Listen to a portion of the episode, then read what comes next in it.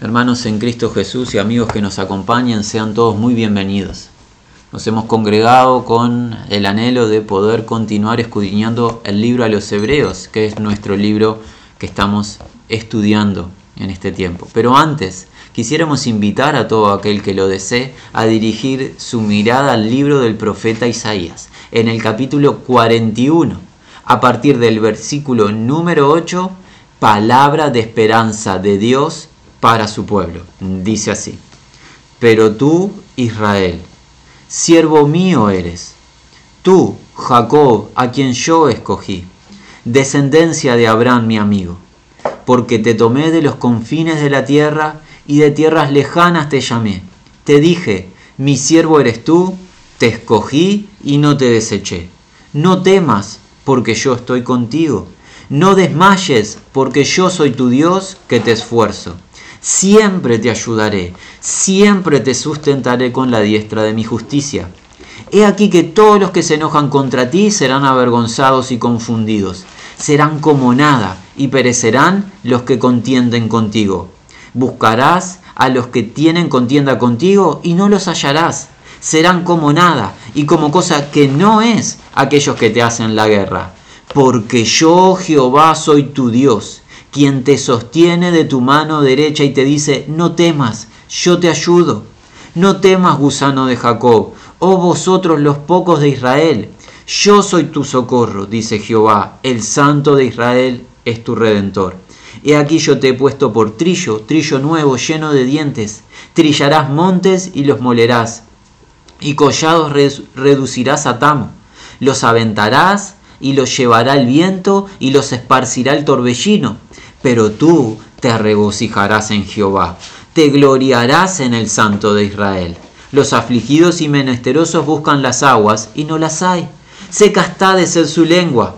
Yo Jehová los oiré. Yo, el Dios de Israel, no los desampararé.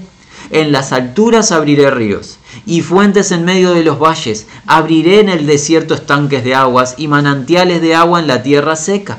Daré en el desierto cedros, acacias, arrayanes y olivos. Pondré en la soledad cipreses, pinos y bojes juntamente, para que vean y conozcan y adviertan y entiendan todos que la mano de Jehová hace esto y que el Santo de Israel lo creó. Es tiempo que el pueblo vuelva a su Dios.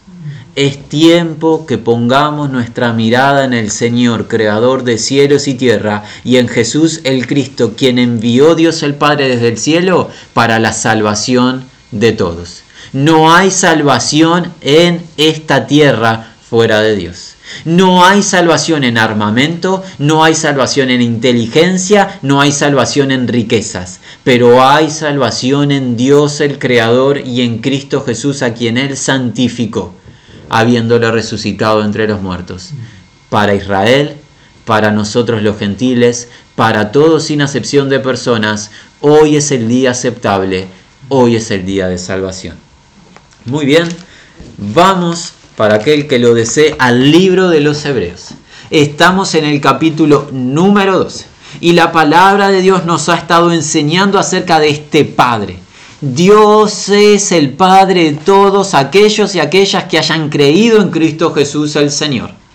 Dios es nuestro Padre, hermanos, y es un Padre especial. ¿Cuán especial es Dios? Es el Padre perfecto. No es un Padre consentidor, no es un Padre que deforme a sus hijos, es un Padre que forma a cada uno de los suyos, lo forma para que participen de su santidad. ¿Qué hace Dios en dicha formación? Disciplina, corrige a los suyos. Eso nos ha estado enseñando anteriormente el hermano que escribió este libro, el libro de los Hebreos. Es tan importante para Dios que participemos en su santidad que Él está operando en la formación de nuestras vidas los que hemos creído al Evangelio. Y su voluntad es que nosotros andemos en el camino de santidad o en el camino de justicia. Eso nos había dicho anteriormente, es tiempo de dejar cualquier parálisis emocional, cualquier estado de temor, de afán, de ansiedad, de lo que fuese, y es tiempo de transitar por el camino. Y ese camino es Cristo mismo, su palabra, su verdad a través del Espíritu Santo que habita en nosotros por la fe. Es tiempo de seguir adelante con nuestra mirada puesta en el Señor Jesús y no frenar, no sucumbir ante los temores, las aflicciones o las dificultades de esta vida pasajera presente. Es necesario que nos volvamos al Señor de un corazón sincero y le sigamos a Él y persigamos la paz y la santidad. ¿Por qué? Porque hay ejemplos, en particular uno fue citado, ejemplos que nos hablan de la mala conducta y lo severo de tener en poco la gracia de Dios. Ese ejemplo fue Esaú, aquel que menospreció lo que para Dios es importante. ¿Y qué es importante en este contexto? La paz y la santidad. Pero Esaú menospreció lo que Dios había determinado importante y fue referenciado como un ejemplo a no imitar. La palabra de Dios nos llama a qué? A no menospreciar la gracia de Dios no menospreciar la gracia de Dios, porque si Dios en el antiguo pacto, en un pacto que tenía fecha de caducidad, fue un Dios justo y severo en su justicia para todos los transgresores, hoy nos va a decir la palabra de Dios, mucho más lo será en el presente en el nuevo pacto. Pero antes de adelantarnos en comentarios, vamos a lectura a la palabra de Dios. La invitación es avanzar desde el versículo 22 del capítulo 12 hasta la finalización del mismo, entiéndase, el versículo 29. Hay mucho por delante, es poco el tiempo que tenemos, debemos de ser ágiles, pedimos atención especial para todos. Dice así, sino que os habéis acercado al monte de Sión, a la ciudad del Dios vivo, Jerusalén, la celestial, a la compañía de muchos millares de ángeles a la congregación de los primogénitos que están inscritos en los cielos, a Dios el juez de todos, a los espíritus de los justos hechos perfectos, a Jesús el mediador del nuevo pacto y la sangre, a la sangre, perdón, rociada que habla mejor que la de Abel. Mirad que no desecháis al que habla. Porque si no escaparon aquellos que desecharon al que los amonestaba en la tierra, mucho menos nosotros si desecharemos al que amonesta desde los cielos la voz del cual conmovió entonces la tierra, pero ahora ha prometido diciendo, aún una vez, y conmoveré no solamente la tierra, sino también el cielo. Y esta frase, aún una vez, indica la remoción de las cosas movibles como cosas hechas para que queden las inconmovibles. Así que, recibiendo nosotros un reino inconmovible, tengamos gratitud y mediante ella sirvamos a Dios, agradándole con temor y reverencia. Porque nuestro Dios es fuego consumidor. Hasta aquí la lectura de la palabra de Dios. En el versículo número 22 ahora nos apoyamos en la consideración un poco más literal del texto. Dice así, si no os habéis acercado al monte Sión la ciudad del Dios viviendo, Jerusalén la celestial y a millares de ángeles. Este sino con el cual comienza el versículo 22 es un contraste. Diferencia lo que se va a enseñar de lo que se estaba enseñando. ¿Qué se estuvo enseñando en los versículos anteriores inmediatos? Toda la experiencia del pueblo de Israel en el antiguo pacto el autor de Hebreos nos había llamado a no menospreciar la gracia de Dios y demostró cuán grave es menospreciar la gracia de Dios, como la menospreció Esaú, como la menospreciaron algunos en el pueblo de Israel en el antiguo pacto, en un pacto que tenía fecha de caducidad, en un pacto establecido a través de mandamientos externos, en un pacto con sacrificio de animales. Pero ahora estamos en tiempos distintos. Si era grave menospreciar a Dios en el antiguo pacto, ¿cuánto lo será en el presente? El texto o los versículos que tenemos por delante nos van a dar la respuesta. No va a ser una opinión nuestra. La palabra de Dios nos va a enseñar a ver si es algo de poco valor, el tener en poco, valga la redundancia, lo que Dios valora. ¿Qué Dios valora? Anteriormente expuesto, la paz, la santidad, la justicia, su gracia salvadora, quiere Dios que tengamos en estima. si yo lo menosprecio, si yo hago caso omiso a la gracia salvadora de Dios en los días de Cristo Jesús, en este nuevo pacto vigente, ¿será para mí cosa liviana? Son preguntas válidas hoy nos va a responder Dios mismo a través de su palabra. Comienza en el versículo 22 con ese contraste diciendo, sino, sino qué, os habéis acercado al monte Sión. Esta expresión del monte Sión que aparece tanto en el Antiguo Testamento y que volvemos a ver en el Nuevo Testamento, creemos que hace referencia a la misma región de Jerusalén, el Santo Monte Dios, pero hay un cambio, un cambio espiritual un cambio de condición, ya no en un estado de rebelión dicha región, sino cuando se vuelve a Dios. Entonces el monte Sión es la morada del Dios vivo y verdadero permanente, con su pueblo de manera agradable. Es el monte Sión, es el lugar que Dios ha escogido para sí, con su pueblo rendido a su buena voluntad. ¿A qué más nos habemos acercado en vez de al monte Sinaí? Recuerda, el monte Sinaí es donde se recibió la ley en el antiguo pacto. Ahora de qué se nos habla del monte Sión, nosotros creemos en base a los profetas hebreos, en base al Nuevo Testamento, que es la misma región geográfica, pero con un cambio de condición espiritual, de manera agradable a Dios. Porque recuerden que en el monte Sinaí el pueblo lo primero que hizo cuando fue a recibir la ley, que fue? Rebelarse en contra de Dios. Cuando descendió de el lugar de la presencia del Señor, el instrumento de bendición. Moisés, ¿qué pasó? Tuvo que destruir las tablas del pacto, las tablas de los mandamientos. ¿Por qué? Por la rebelión del pueblo, que se habían ido en pocas jornadas en pos de dioses ajenos, en pos de la idolatría o lo abominable. Pero en el monte Sión hay adoración al Dios vivo y verdadero a través del nuevo pacto en espíritu y en verdad. Así que superior es este monte, este monte de la presencia de Dios, este nuevo pacto, que el monte antiguo. Por ende, mayor la responsabilidad. Continuemos. ¿A dónde nos hemos acercado? A la ciudad del Dios viviendo. ¿Cuál? Jerusalén la celestial. Recuerden, esto nos contó el apóstol Juan en el libro de las revelaciones, que Dios ha establecido una ciudad eterna en la cual habita la justicia. Pedro en su carta también los dice. Esa ciudad es la nueva Jerusalén de Dios que desciende del cielo de Dios para que habiten todos aquellos que han creído al Evangelio. No es una ciudad pasajera, es una ciudad eterna. A esa ciudad nos hemos acercado. Es la ciudad de donde Dios habitará con su pueblo. La justicia de Dios habitará para siempre. No habrá pecado, no habrá mal, no habrá siquiera dolor ni muerte.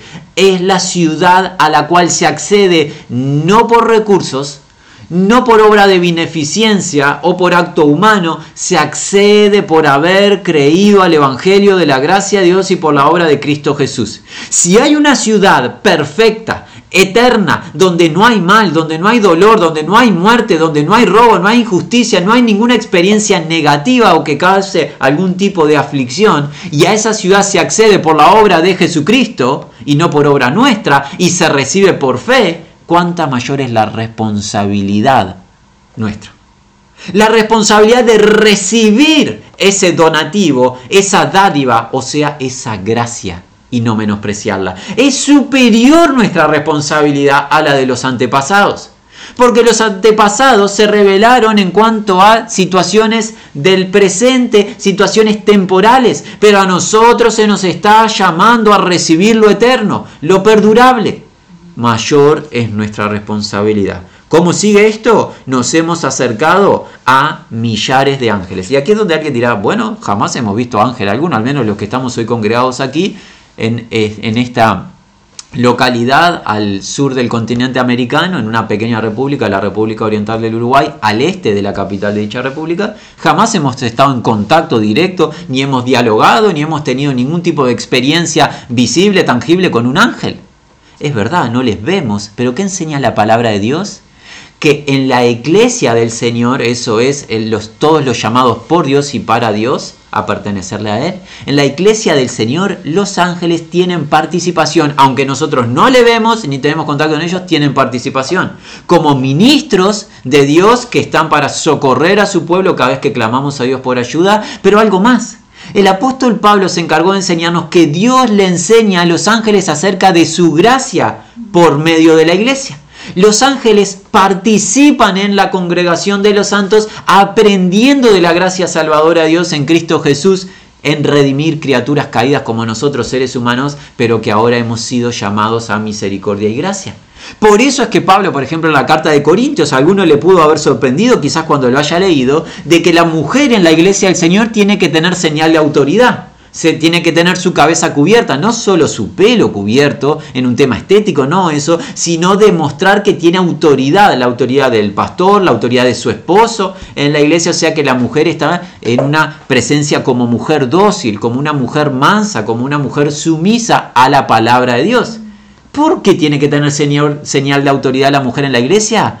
Por causa de los ángeles, dice el texto en el libro de Corintios. ¿Y por qué? Porque los ángeles están en la congregación de los santos, aunque no les vemos, ni dialogamos, ni les escuchamos, ellos participan en aprender la sabiduría de Dios a través de la iglesia. Alguien dirá, esto sobrepasa el entendimiento, pero se enseña en el Nuevo Testamento y es maravilloso. Si los ángeles están aprendiendo la palabra de Dios en medio del contexto de la iglesia, en cómo la palabra de Dios transforma a seres humanos caídos, los transforma a un estado de gloria por la obra de Jesucristo, ¿cuánto más me tengo que acercar a Dios y a su gracia con responsabilidad?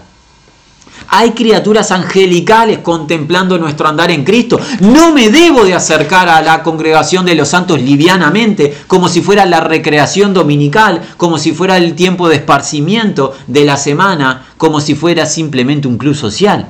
Si así me acerco a la asamblea de los santos, estoy confundido en mi andar. Continuamos, tenemos mucho por delante y poco tiempo. Cada uno escudriñe, sea responsable en trabajar con la palabra de Dios. Dice así, 23. Asamblea y eclesia de los primogénitos habiendo sido enrollados en los cielos. ¿A dónde nos hemos acercado a esta asamblea de los santos? La eclesia del Señor. Esa palabra eclesia, que son dos palabras en una, son llamados. Llamados por Dios llamados para Dios. Hombres y mujeres grandes y pequeños que son llamados a través de un mensaje, el Evangelio, las buenas noticias, llamados del mundo a pertenecerle a Dios, llamados a la comunión con Cristo Jesús, llamados a la santidad, llamados a ser de Dios. Los llamados forman la iglesia. La iglesia no es un local físico, no es un edificio, no es un templo, como algunos dicen, es todos y cada uno de los que han creído al Evangelio de Dios y ahora pasan a pertenecerle a Dios por el derramar del Espíritu Santo que se recibe por fe en dicho mensaje en el Evangelio. Esos individuos, hombres y mujeres grandes y pequeños, son quienes? Los que están enrollados en los cielos. ¿Qué significa estar enrollado en el cielo? Tiene la idea de haber sido escrito. Recuerden que en los cielos se habla de rollos de libro. Nosotros los libros hoy los leemos de manera distinta, como páginas, pero en los días de las escrituras se conocía como rollos, como pergaminos. Estar enrollados en los cielos, ¿qué significa?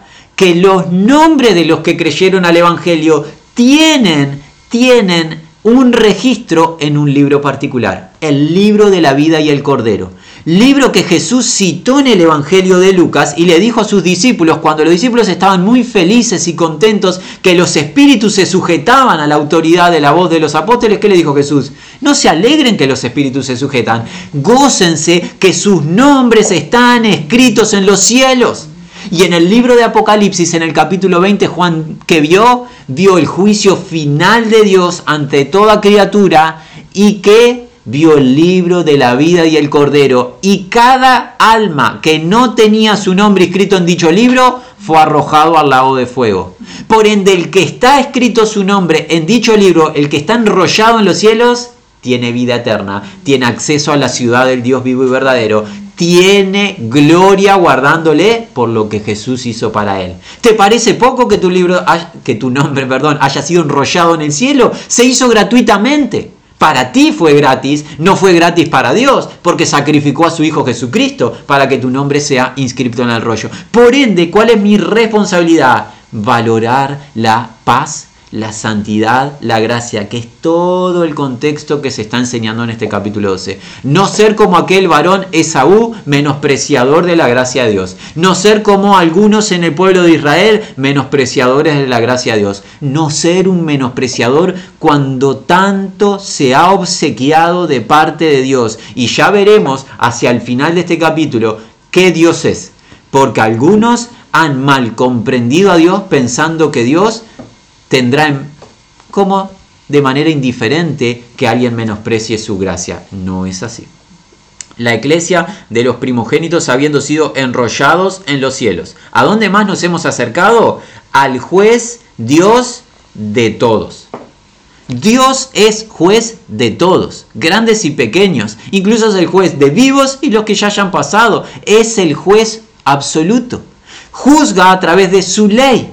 Como todos somos transgresores de la ley, todos somos culpables ante Dios. ¿Y cómo podemos pasar de dicho juicio sin recibir el castigo eterno? Con la obra de un justo, Jesús el Cristo, el cual Él obedece la ley por nosotros y nos concede su justicia al creer a su evangelio. Él carga con nuestra culpa en la cruz carga con toda nuestra inmundicia de pecado y tres días después de haber entregado su vida, se levanta por el poder de Dios de entre los muertos para obsequiar justicia a todo aquel que crea en su nombre. De esa manera nosotros quedamos exentos del juicio con condenación eterna. Pero aquel que no crea al Evangelio va a tener que pagarle al juez justo por su pecado y le va a pagar para siempre en una situación de calamidad o de rechinar de dientes por la aflicción que va a experimentar el alma, lo cual es a nosotros nos causa estupor y por eso es que estamos hoy invirtiendo este tiempo en decirle a cualquiera que escuche, vuélvete a Dios.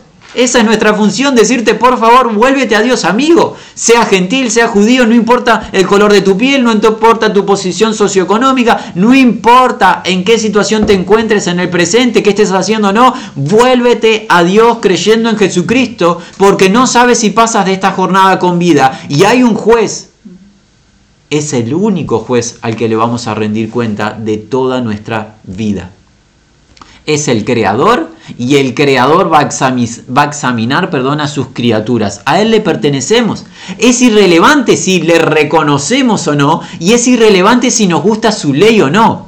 Él es el creador, Él es el legislador de su ley, de sus mandamientos, y a Él le vamos a rendir cuenta. Y Él ha establecido una manera de que nosotros tengamos justicia perdurable y esa manera la obtuvo otro por nosotros, Jesús el Cristo. Se recibe por fe. Es la obra de otro en nuestro favor. No la menospreciemos.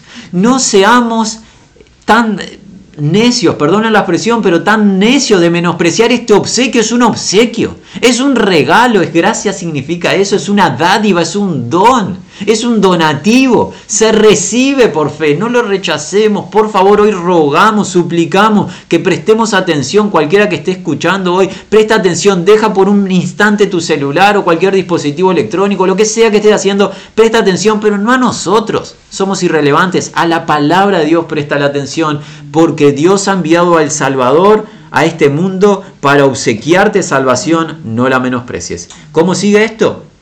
Dice así a los espíritus de los justos habiendo sido consumados. Estos espíritus se han consumado, se han perfeccionado a través de la obra de Jesucristo. Recuerdan que en este mismo libro se enseñó por el capítulo número 10, si mal no recordamos el versículo 14, había dicho que, mediante una sola ofrenda Cristo Jesús hizo perfectos para siempre a los santificados. Los espíritus de los creyentes, o sea, las almas han sido perfeccionadas para siempre. Alguien dirá, pero los que seguimos a Cristo detectamos en nosotros mismos fallas. Claro que en el presente, en este envase, todavía tenemos lucha en el interior, hay lucha en el exterior, muchas veces tropezamos, tenemos que confesarle al Señor nuestro pecado, pero está garantizado que el Señor nos va a presentar ante sí irreprensibles y perfectos. Los espíritus de los justos han sido hechos, se han consumado, se han hecho que perfectos por lo que Cristo Jesús hizo. Obra garantizada en él. Vamos a seguir porque nos queda muy poquito tiempo. Dice así. Y al del pacto nuevo, mediador, a Jesús y a la sangre de la aspersión de que qué, que mejores cosas hablando que la de Abel. En este comparativo entre lo del pasado del pueblo de Israel y lo del presente, entre el antiguo pacto y nuevo pacto, el autor de Hebreos nos llama a considerar que la gracia de Dios se está manifestando en este nuevo pacto. Este nuevo pacto tiene un intermediario, como el antiguo pacto tuvo al intermediario Moisés, el siervo de Dios. Este nuevo pacto tiene al intermediario Jesús el Cristo, el Hijo de Dios. Como intermediario que hace, establece paz entre dos partes. Para eso es intermediario. Entre nosotros, la parte transgresora, las criaturas caídas, y entre Dios, el juez justo. Jesús el Cristo en su encarnación es el único con la condición de considerar ambas partes. La divinidad del Padre, porque Jesús es Dios encarnado, y la humanidad y la debilidad nuestra, porque Él fue expuesto a todo, a toda tentación, pero nunca pecó. Él es el único que puede comprender ambas partes y establecer parte, establecer paz entre dichas partes, como con el sacrificio de su vida, con el derramamiento de su sangre. Sangre que era tan relevante en el antiguo pacto que era sangre animal. Sangre animal con la cual Moisés esparció todas las cosas, incluso al mismo pueblo, roció. Pero ahora el nuevo pacto se estableció y se roció y se selló con otra sangre, no la de animales, la del Cordero de Dios, como lo denominó Juan el Bautizador. El Cordero de Dios, aquel que remueve o que quita el pecado del mundo, ese es Jesús el Cristo. Esa sangre es absolutamente superior a la sangre animal porque es sangre inocente, sangre sin pecado, sangre que redime, sangre que salva, sangre, sangre que establece paz con Dios, paz perdurable. Es la sangre de Cristo y es una sangre que habla cosas superiores o mejores a las de quién? Abel. ¿Y quién es Abel? Es el primer varón nombrado en el capítulo 11, el hijo de Adán y Eva, ese varón de fe, ¿recuerdan? Ese varón que había derramado sangre, la sangre de los animales, porque él recuerdan que se dedicaba al tema del ganado y que hizo, dio lo mejor, lo mejor de su ganado lo dio en sacrificio o en ofrenda a Dios, ofrenda que Dios aceptó. Pero hay, además de esa sangre que ofrendó Abel y que Dios aceptó, hay otra sangre de Abel que habla su propia vida. ¿Se acuerdan que la voz de la sangre de Abel clamó a Dios desde la tierra cuando Caín le mató y Caín ocultó, pretendió ocultar el homicidio de su hermano? Dios dijo allí en el capítulo 4 de Génesis, la voz de la sangre de Abel clama a mí. Bueno, clamó la voz de la sangre de Abel porque era un hombre justo en fe hacia Dios. Mucho más habla cosas mejores la sangre de Jesús el Cristo. ¿Por qué? Porque la sangre de Abel no salva. Pero la sangre de Cristo salva, o sea, la vida de Cristo salva. Y esa sangre fue derramada por ti, mi amigo y amiga, para redimirte, para salvarte, muestra de amor. Por ende, superior es la responsabilidad nuestra. El pacto en el que estamos es superior al antiguo. La sangre que se echa a dicho pacto es superior a la sangre animal, incluso superior a la sangre de Abel, varón justo, varón de fe. Este es un tiempo de considerar y no menospreciar la gracia de Dios. ¿Cómo continúa esto? Con el siguiente versículo, el cual dice el primer mandamiento que tenemos en todos estos versículos. Lo hemos dicho nosotros, pero ahora lo vamos a escudriñar en la palabra. ¿Cuál es el mandamiento nuestro? El versículo 25 en una sola palabra. Mirad. Es un imperativo. Mirad. ¿Qué significa mirad? Prestar atención, discernir para no realizar algo. Mirad qué?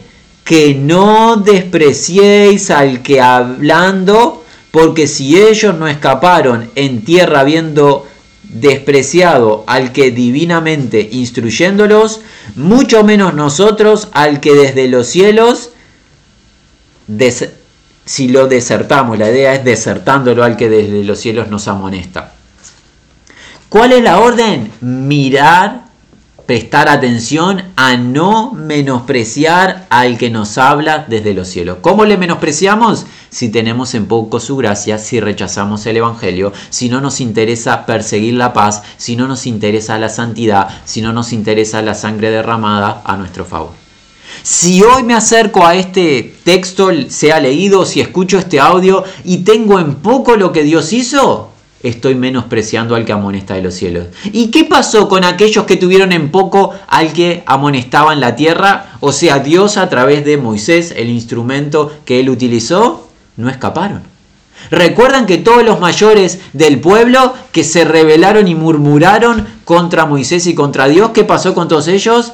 Quedaron sus cuerpos postrados en el desierto y a la tierra prometida quienes ingresaron, Josué, Caleb y todos los menores de 20 años. Por ende, los rebeldes, los menospreciadores, no escaparon. ¿Cuánto más es el peligro de aquel o aquella que hoy escuche la salvación de Dios, las buenas noticias y menosprecie el Evangelio. ¿De qué vamos a escapar? ¿Por qué Dios hará caso omiso, mirará para el costado el menosprecio a su gracia? Si Dios no miró para el costado a los menospreciadores del pasado, ¿cómo va a mirar para el costado la mala conducta presente? ¿En base a qué? Dios ha establecido salvación gratuita, recíbela.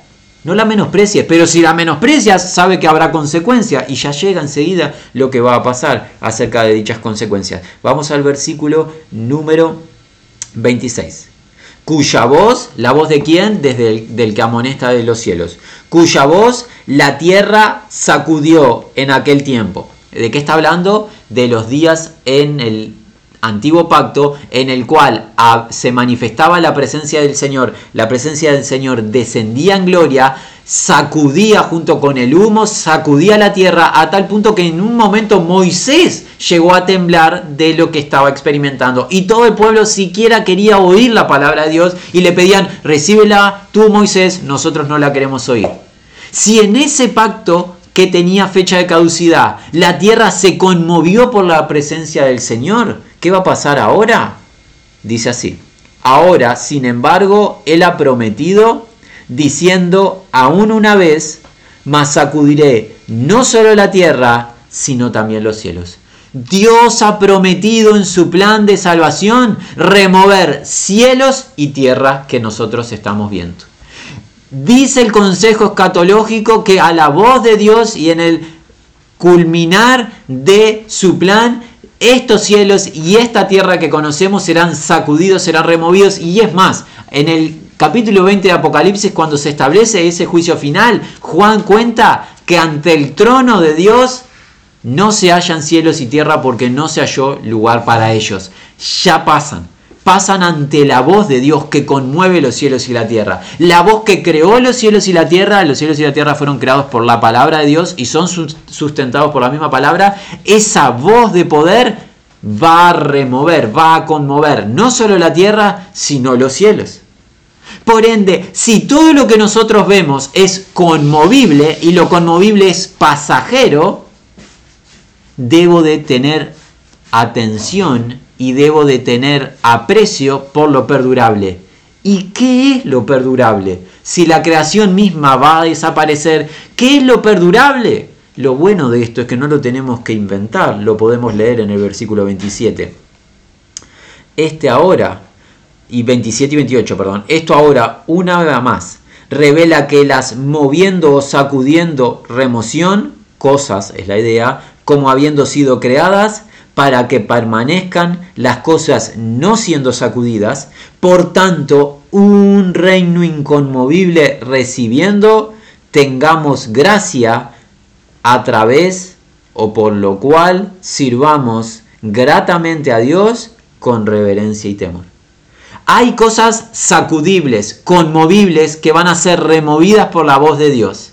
Pero hay algo perdurable, inconmovible, eterno, que el reino.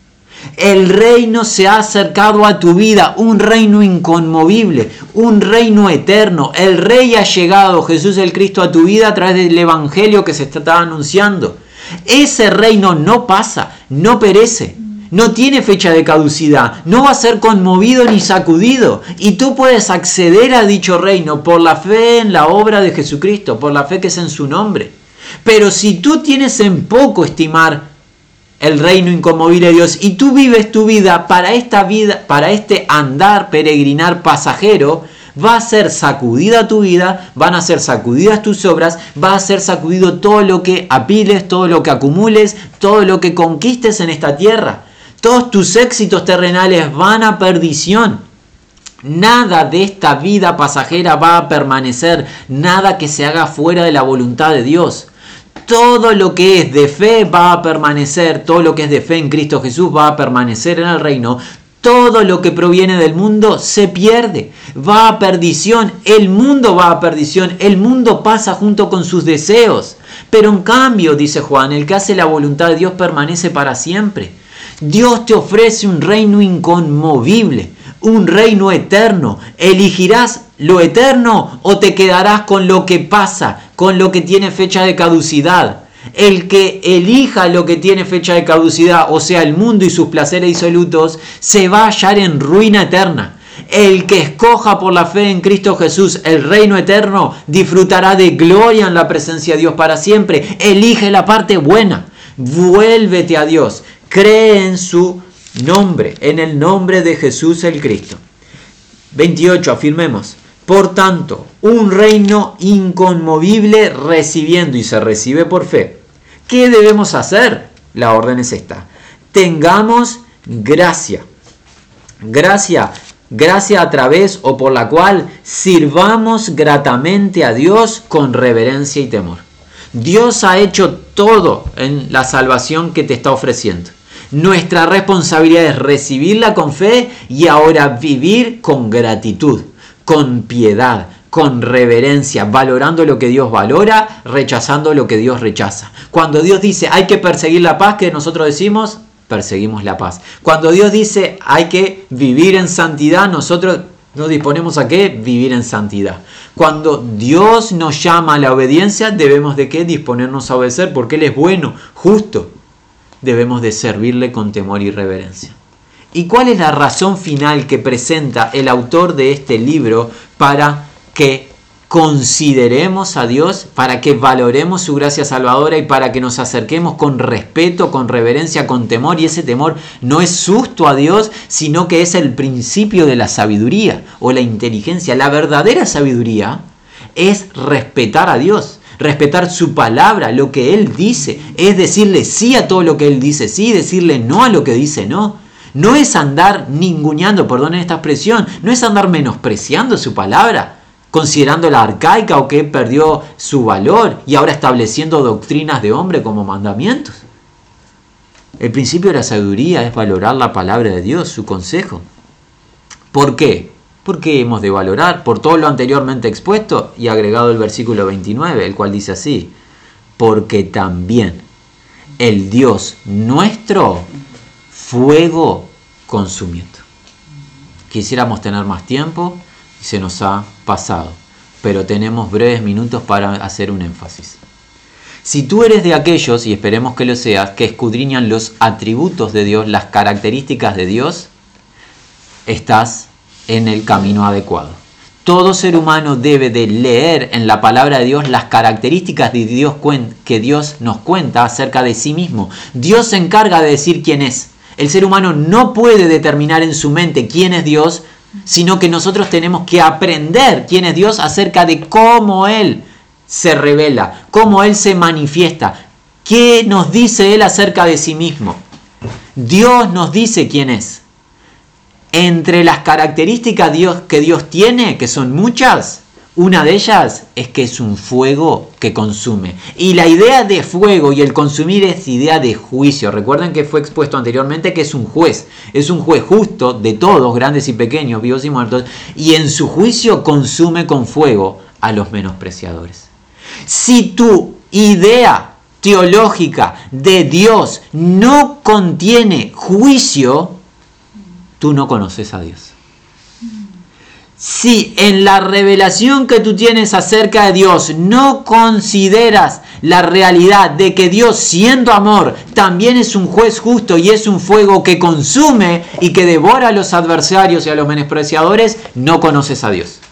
Tristemente, algunos que dicen ser guías del pueblo de Dios, que dicen ser líderes en el pueblo de Dios, no enseñan la justicia de Dios, no enseñan los juicios de Dios, no enseñan el castigo de Dios, porque han quitado el estupor de la cruz de Cristo y han querido remover todo lo que pueda causar algún tipo de polémica para mostrarse más agradables a los hombres, lo que fuese tema de cada uno, cada uno llevará su propia carga. Nosotros, públicamente, leyendo la palabra de Dios, animamos y reafirmamos Dios, el Dios que es amor, el Dios que es gracia, el Dios que es misericordia, que es bondad, el buen Dios es fuego que consume.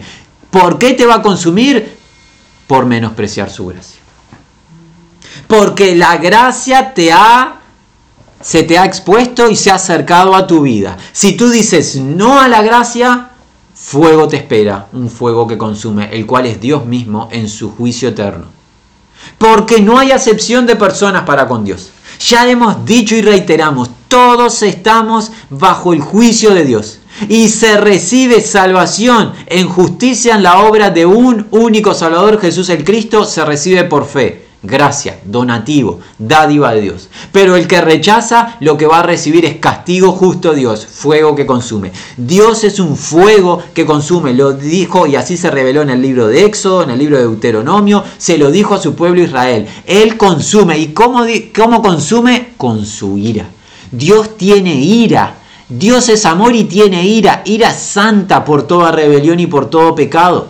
No va a pasar por alto el pecado del hombre si no es a través de la obra de Jesucristo y su sacrificio. Si no crees en la obra de Jesucristo y si tus pecados no son salvados y redimidos por la obra de Jesucristo, tú vas a tener que pagarle por tus pecados al juez de grandes y pequeños, de vivos y muertos. Y ese pago va a ser un castigo de fuego eterno.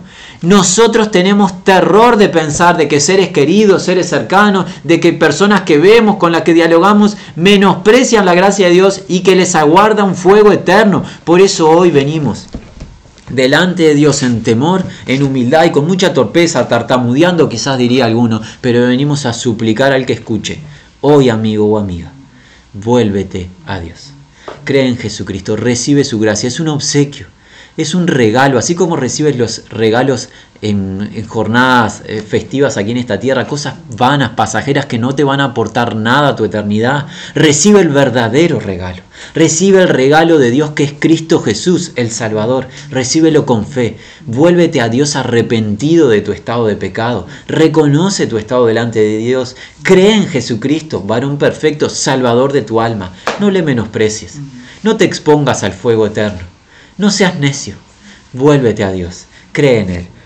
Estamos muy gozosos, ha culminado el capítulo 12 del libro de los Hebreos. Si nos Dios nos permite alguna semana más de vida en esta tierra, último capítulo nos aguarda, es el capítulo número 13. ¿Dónde están los mandamientos de este libro? hemos leído muy pocos, 12 capítulos pasaron, muy pocas indicaciones, una verdad tras de otra, guiándonos a la fe en Cristo Jesús, porque el Espíritu Santo había guardado un capítulo para que vengan todas las indicaciones juntas. Llegan en el capítulo 13, si Dios lo permite, nos resta desear que la gracia, paz y misericordia de Dios sea con todos los que aman a Jesucristo.